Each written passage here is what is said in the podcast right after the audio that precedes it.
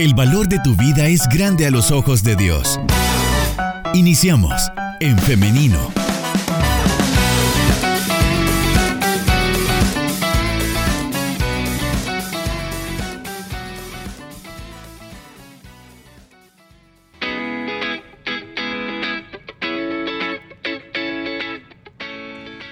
La mañana con 54 minutos.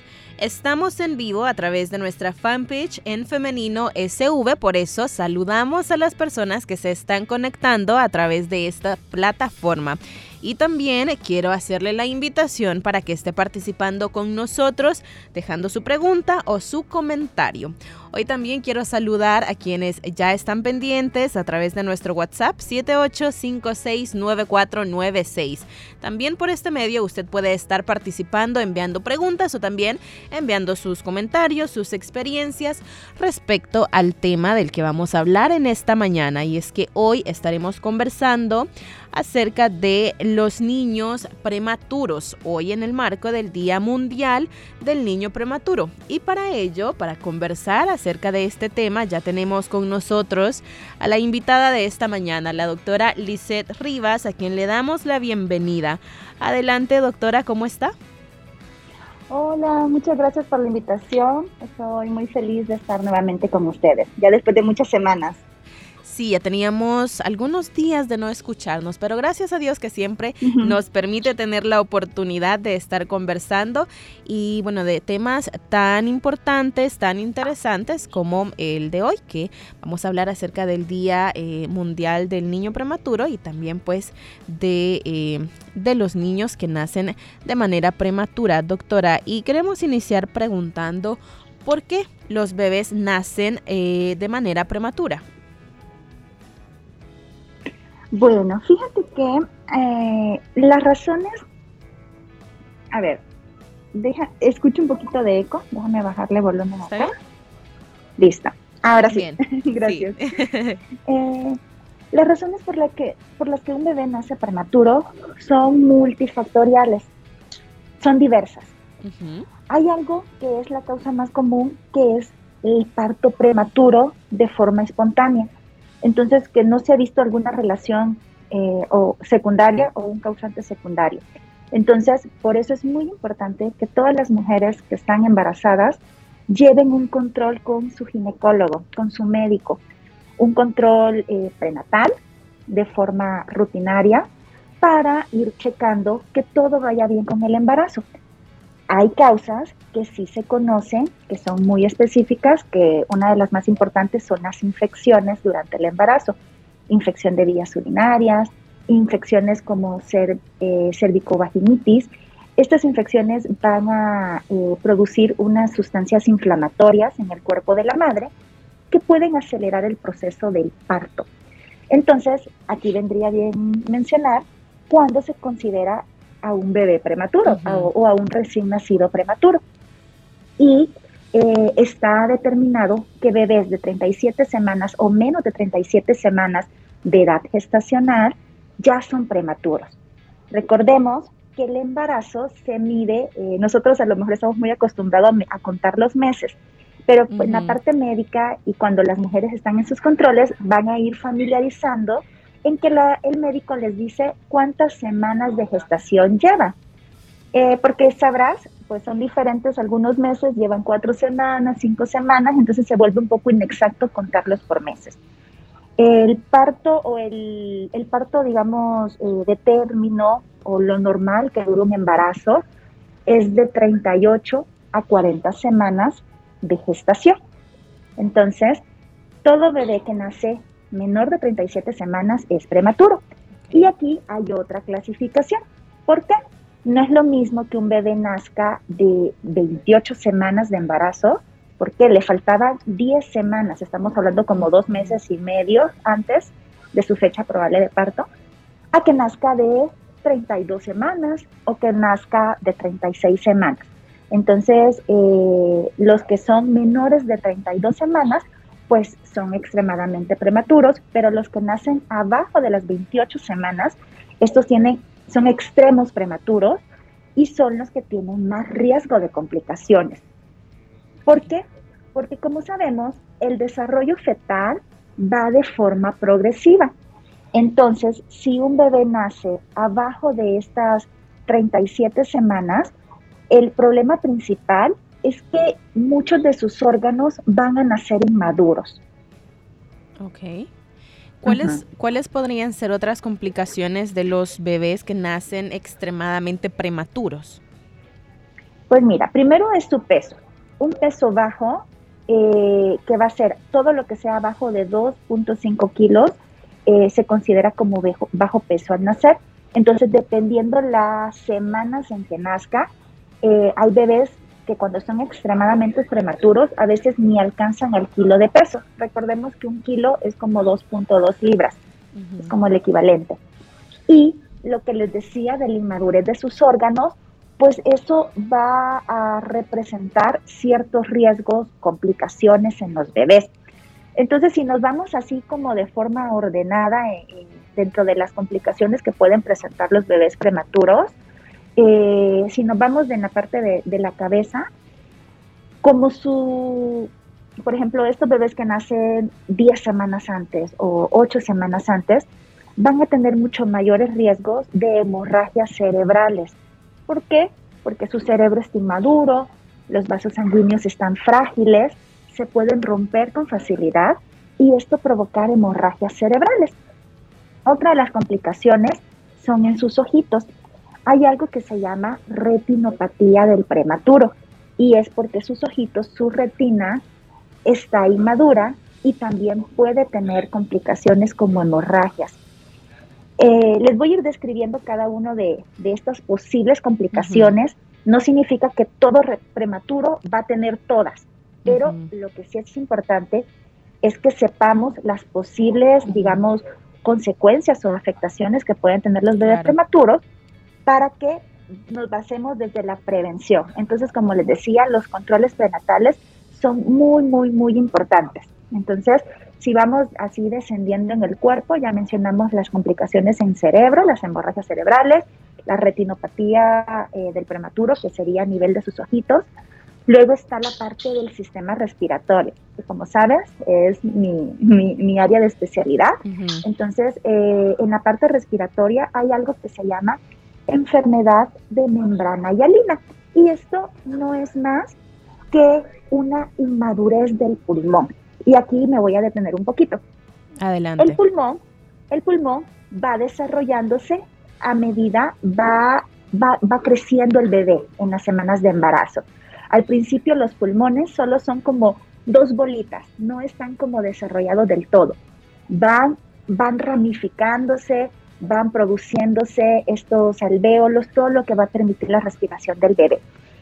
Y por ahí, por la semana 26, 28 del embarazo, eh, se empieza a producir una sustancia que se llama surfactante, que es muy importante para cuando el bebé nazca y dé su primera respiración. Entonces, muchas veces el, el mayor problema de los bebés prematuros que están entre las 28 o 37 semanas es que apenas están produciendo ese surfactante.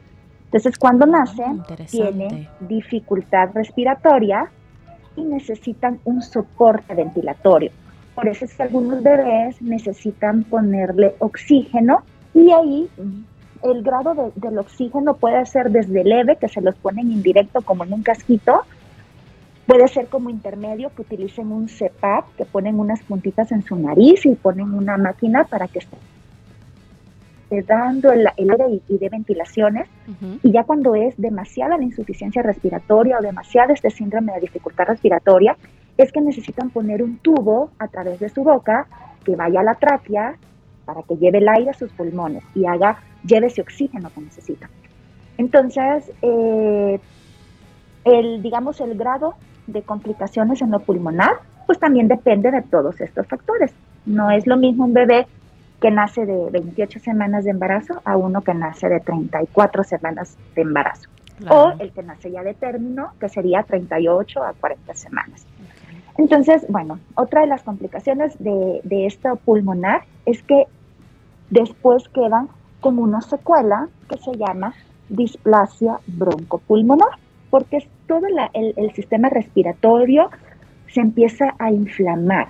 Entonces son bebés que hay que darle seguimiento aún después de que se le dé el alta de la UCIN o del hospital, de la unidad de cuidados intensivos neonatales. Hay que darle seguimiento por, por esta parte de inmadurez de su sistema respiratorio, de sus pulmones. Bueno, otra de las complicaciones sería en el corazón. Pueden tener cardiopatías, es decir, enfermedades del corazón. La más frecuente es algo que se llama PCA, que es persistencia del conducto arterioso. Ese PCA o persistencia del conducto arterioso es como una venita que está abierta cuando el bebé está en la pancita de la mamá, que le sirve para oxigenarse porque recordemos que los bebés en el embarazo reciben todos sus nutrientes, toda su fuente de oxígeno a través de la sangre de la mamá, del cordón umbilical. Entonces, cuando ya sale al mundo, necesita respirar y obtener ese oxígeno por la respiración. Entonces, esa venita tiene que cerrarse al nacer. Pero, ¿qué pasa? Cuando ya dijimos, los prematuros están, están en proceso de alcanzar esa madurez. Entonces no todos cierran esa venita, queda abierta y ahí es como tener un flujo de sangre en donde pierdes oxígeno y pierdes este, eh, energía. Entonces los bebés necesitan, todos los prematuros necesitan un chequeo por cardiología para descartar que no tengan esta complicación que es la más frecuente y pueden haber otras. Eh, el corazón tiene cuatro cámaras, como cuatro habitaciones o cuatro cuadrantes, entonces pueden, pueden haber comunicaciones que eh, al estar abiertas es una pérdida de oxígeno, por así decirlo. Entonces, son bebés que pueden presentar síntomas como dificultad respiratoria también, hacen un esfuerzo doble, no crecen porque toda su alimentación, digamos, se está yendo en esa fuga. Entonces, eso sería a nivel cardíaco. Otra de las complicaciones es a nivel del sistema digestivo, el sistema gastrointestinal. Hay una enfermedad que es muy propia de los recién nacidos que se llama enterocolitis necrosante y es que su sistema digestivo, como también está inmaduro, no logra hacer la digestión y se puede inflamar. Y en algunos casos la inflamación igual, va por categorías, desde una inflamación leve que se puede controlar con eh, tratamiento médico, digamos, no invasivo, pero cuando la enterocolitis es muy grave, puede provocar hasta perforaciones intestinales. Entonces, eh, tenemos un abanico amplio de complicaciones en cada órgano. Y luego, pues hay otras complicaciones así, digamos, como misceláneas, que no es eh, así de un órgano como tal.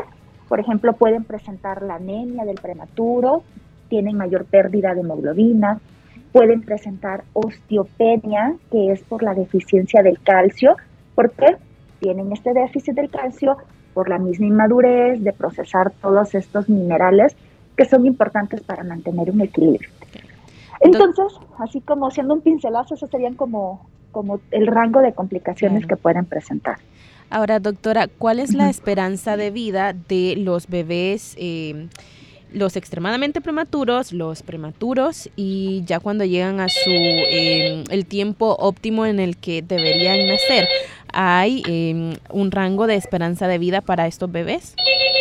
Fíjate que eso ha ido modificándose y ha ido mejorando gracias a los a los recursos que tenemos en medicina, como las unidades de cuidados intensivos, que van haciendo, eh, que se van equipando para dar un mejor soporte. Como te digo, estos bebés tienen que tener un soporte ventilatorio, un soporte nutricional. Mm, la mayoría de estos bebés que son extremadamente prematuros no se van a poder alimentar por la boquita, sino que tienen que ponerles una nutrición parenteral.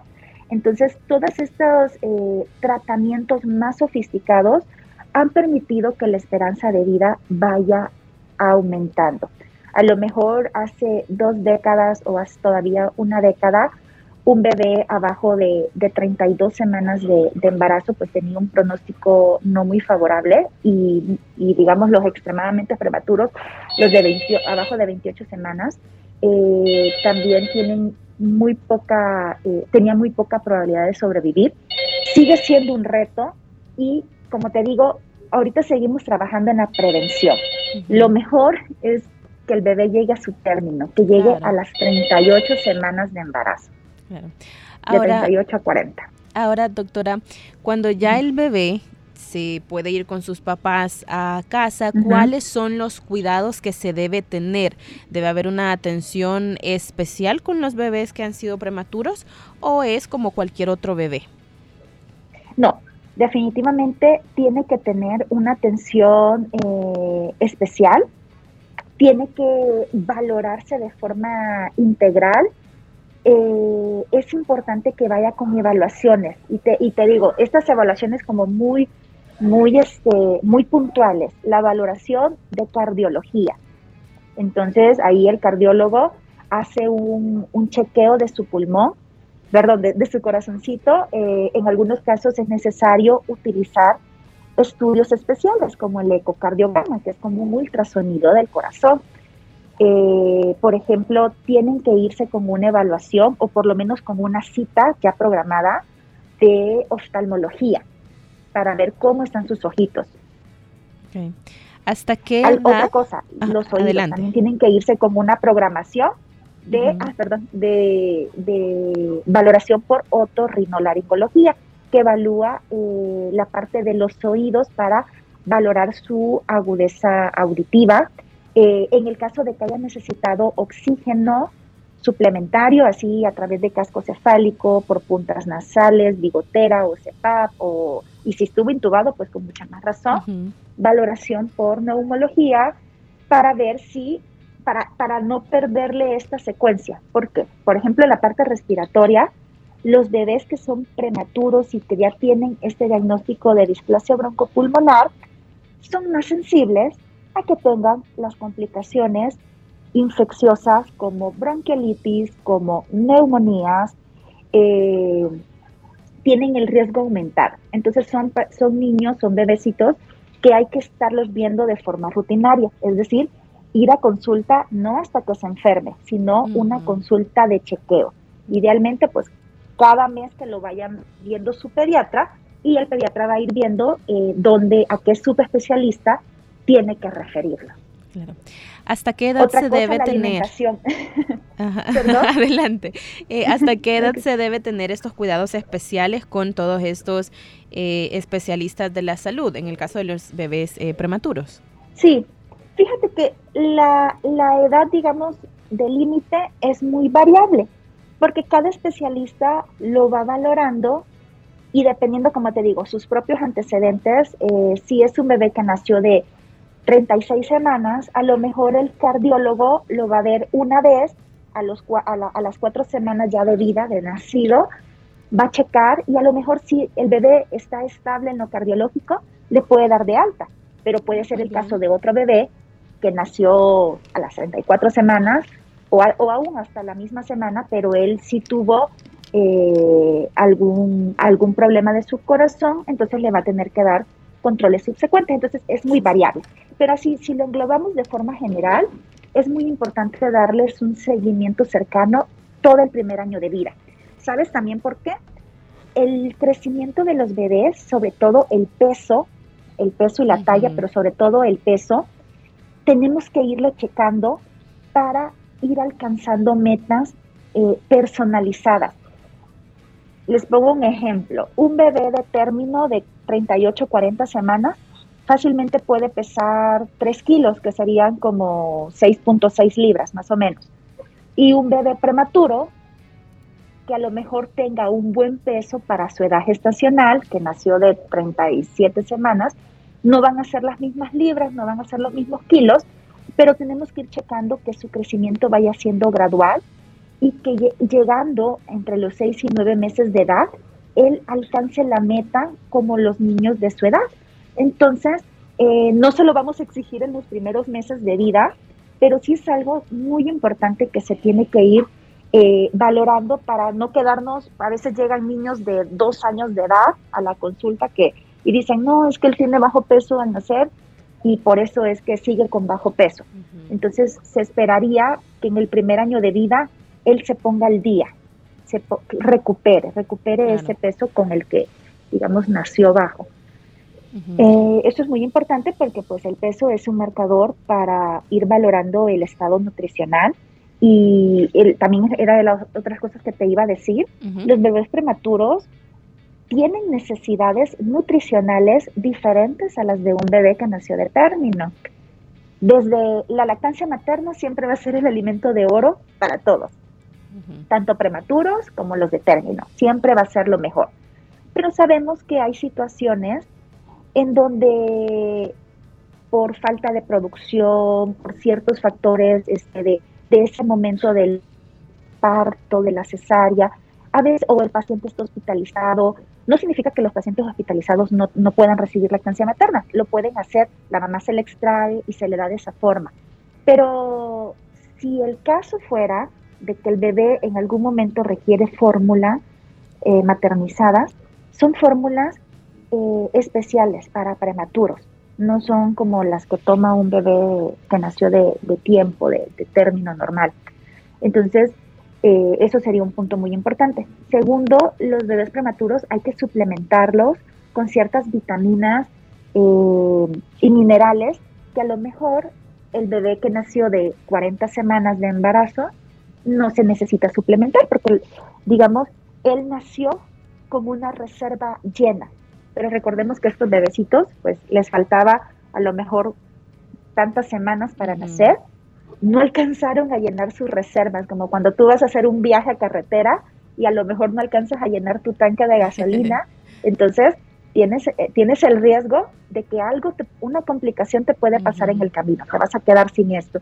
Entonces, ¿qué tenemos que hacer? Recargar, mejorar ese, ese déficit. Entonces, eh, los prematuros, pues sí, llevan, llevan ciertos medicamentos, vitaminas, que es muy personalizado. Entonces sí, es, importante todo el control que se hace de estos bebés durante la parte hospitalaria y al alta hospitalaria, al egreso.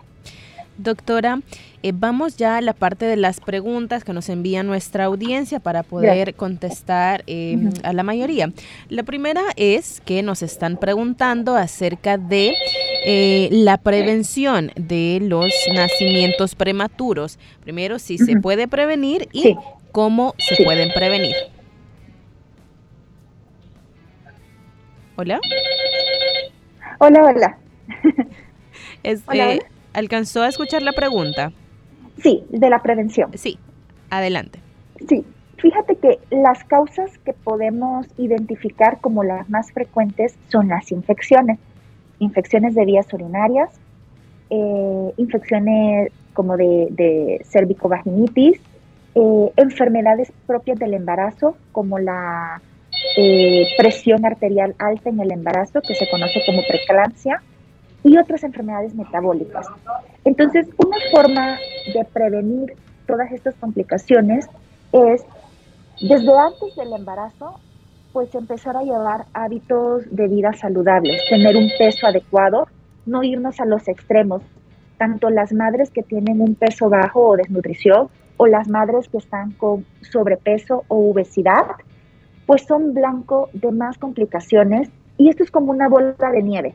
Un, factor de riesgo conlleva a otro factor de riesgo y esto me complica el embarazo y esto me da pauta para que eh, pueda tener un parto prematuro. Entonces, tener hábitos de vida saludables, pues el, control del peso, el control de la alimentación es muy importante, eh, evitar estas infecciones, y esto es muy importante que en los controles prenatales, por eso es que, por eso es la razón de que les toman laboratorio, los exámenes de sangre, exámenes de orina, la citología o papá Nicolau, todos estos chequeos van enfocados a que a, detectar cualquier, cualquier, digamos, foco de alarma y poder tratarlo a tiempo. ¿Qué otra cosa es importante? Eh, tener las vacunas al día, porque muchas veces, eh, pues la, las vacunas me van a prevenir ciertas infecciones que si me llegan a dar en el embarazo pueden hacer que mi parto se adelante y el bebé nazca de forma prematura. Y como te decía, hay una buena parte de, partos prematuros que es como de causa inespecífica. Entonces, eh, en esos lo que podemos hacer es detectar cualquier signo de amenaza de parto prematuro. Ya el médico el ginecólogo en este caso, eh, va tomando las recomendaciones más específicas para cada paciente. Entonces todo va, va, enfocado en, en llevar estos controles prenatales. Claro. Tenemos acá un comentario, nos dice una oyente, mis gemelos nacieron de 35 semanas, entonces son prematuros, nos comenta por acá. También nos eh, comparten otra experiencia y nos dicen, eh, mi sobrino nació a las 37 semanas.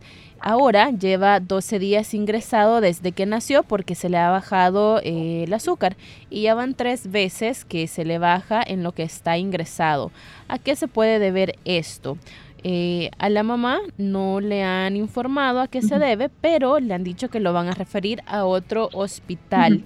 Eh, también nos preguntan si el bebé podrá tener secuelas eh, por esto eh, que se le está bajando el azúcar y nos dice que nadie en la familia es diabético. Y también nos comenta que al bebé le han suministrado insulina. Este es el caso que nos comparten. Ah, ok. Sí, este, digamos, esos esos antecedentes como que, que nos menciona, eh, es muy importante valorar a cada paciente en su contexto. Entonces, a lo mejor no podría decirle la respuesta por qué tiene hipoglicemia, sino que las posibles causas. A veces son propias metabólicas del recién, del recién nacido prematuro, porque sus reservas de glucosa son bajas por esta inmadurez, es decir, propia de la prematurez. Otra causa podría ser eh, cuando hay infecciones. Esto es muy importante. Los recién nacidos prematuros, así como tienen inmaduro el cerebro, inmaduro el corazón, inmaduro los pulmones, inmaduro el sistema digestivo, también tienen inmaduro su sistema de defensas, al que le llamamos sistema inmune. Entonces, ellos son un blanco para todas las infecciones que pudieran presentarse. Entonces, muchas veces el primer signo de una infección o una sepsis neonatal es que empieza a bajarse el azúcar. Entonces, te digo, son diferentes causas y esto hay que examinar y hay que, hay que ver el contexto de, del paciente eh, para ver qué es lo que está causando y obviamente pues los estudios de, que se hacen de sangre o de laboratorio nos, nos confirman el diagnóstico. Así que Claro, nuestro oyente, eso sería, e, nuestro oyente nos comparte otro dato y nos dice, la mamá del bebé rompió fuente 17 horas antes de que naciera el bebé. No sé si por eso eh, es que se ha dado este problema que nos comenta. ¿Tiene algo que ver, doctora? Fíjate que ese es un factor de riesgo para infecciones en los recién nacidos. Aunque no fuera prematuro, cuando se rompen las fuentes y, pasan más de 12 horas, eh, de hecho se le, siempre se les hace un chequeo a los bebés para eh, descartar alguna infección, ya que, digamos, se dejó ahí una, se, abrió una puerta de defensa, un, algo que, una barrera, que era la membrana, y si pasan más de 12 horas, pueden migrar, es decir, las bacterias que en piel son muy inocentes, pero ya cuando están en contacto con el bebé pueden provocar hasta ciertas enfermedades. Entonces, eh, creo que sí, siempre es algo que, se descarta, que no sea algo infeccioso. Ok. Tenemos otra pregunta. Nos dicen, eh, yo he escuchado que es mejor que los bebés nazcan, eh, nazcan a los siete meses y no a los ocho, siempre hablando de los bebés prematuros. ¿Es cierto esto, doctora? No, no, a lo mejor es, no, no tiene fundamento. Podría ser un mito o podría ser una, a lo mejor una información sacada de contexto, pero eh, si, no, si en la línea de tiempo, si nuestro punto de meta son las 38 semanas, es decir, más o menos los nueve meses, entre más tiempo eh, se adelante, pues más inmadurez y pueden haber más complicaciones. Muy bien, eh, doctora, vamos llegando al final de esta entrevista. También eh, sabemos que por cuestión de tiempo, eh, pues tenemos que, ser un poquito más breves, pero eh, quisiera que nos compartiera un mensaje hoy en el eh, contexto del Día Mundial del, Niño Prematuro para todas esas mamás que eh, están embarazadas o papás también, bueno, que se involucren también, ¿no? O para aquellas parejas que están planeando tener un bebé, un mensaje para estas personas. Sí, un mensaje sería siempre actuar desde la prevención otro factor que no mencioné es el tabaquismo indirecto en la madre, aunque la mamá no fume, pero que esté libre de personas que estén fumando a su alrededor, porque también eso puede afectar el crecimiento de los bebés. Entonces, creo que eh, un bebé siempre va a ser una bendición, es un, es un regalo, y si empezamos a tomar estas medidas preventivas, idealmente eh, lo que se recomienda hoy en día iniciar desde tres meses antes de la concepción, digamos, a prepararse, tanto salud eh, física, salud emocional, salud en todos los sentidos, tanto madre como padre, para poder recibir al, bebé de la mejor manera. Y saber que a veces, como les menciono, eh, no culpar por qué fue prematuro, por qué nació de esta manera. Les digo, muchas veces son partos prematuros, se adelantan entonces, lo importante es contar con un equipo eh, de salud quien pueda dar el mejor seguimiento a los bebés. La verdad que los bebés prematuros son unos guerreros. Eh, me ha tocado tener muchas experiencias y, con el, amor que dan los padres, el amor que también podemos dar desde como personal de salud, eh, vemos, vemos, vemos niños que van creciendo bien y, y van recuperándose. Entonces, eh, siempre desde la prevención y luego con los cuidados con amor y, de la mejor manera eh, se puede se pueden tener bebés felices y sanitos. Claro, qué satisfacción ha de ser también para ustedes como médicos cuando han atendido a un bebé desde pues que nace de manera prematura hasta que ya se le da el alta, ¿no? Sí, sí, es muy gratificante. Así es. Bueno, doctora, no le quitamos más tiempo. Entiendo que está ahí pues en eh, labores, pero le agradecemos por siempre hacernos este espacio, por contestar también a nuestras preguntas y pues estar eh, aprendiendo acerca de estos temas tan importantes. Le deseamos que tenga un feliz día. Gracias. Muy bien, ahí eh, escuchábamos a la doctora Lisette Rivas que nos acompaña eh, desde México. Ella se encuentra allá eh, trabajando en labores, pero le agradecemos porque siempre tiene la buena voluntad de acompañarnos y de bendecirnos a través de lo que ella sabe, de este conocimiento. Ahora también quiero agradecer a ustedes que están pendientes de nuestro programa y están participando con nosotros. Quiero saludar a Rosario García y a Orlando Martínez que eh, están participando a través de nuestro Facebook Live. Recuerde que usted puede buscarnos en Facebook como en Femenino SV. A través de esta plataforma nosotros eh, siempre transmitimos las entrevistas y además de eso, bueno, ahí quedan alojadas para que usted pueda ir después de los programas en el momento que usted tenga tiempo para verlas, para aprender de lo que acá pues compartimos con usted también. Ahí compartimos otro tipo de información que puede ser bendición para usted. Son las 10 de la mañana con 27 minutos. Vamos llegando al final de este programa, pero quiero hacerle la invitación para que el día de mañana nos encontremos nuevamente a las 9.30 en punto, siempre a través del 100.5 FM y también, como le mencionaba hace algunos minutos, a través de nuestra página en Facebook en Femenino SV. Llegamos hasta acá, pero no nos vemos y nos escuchamos el de mañana, si así Dios lo permite. Que tengan un feliz día y muchas bendiciones. Construye tu vida con pensamiento propio. Hasta la próxima.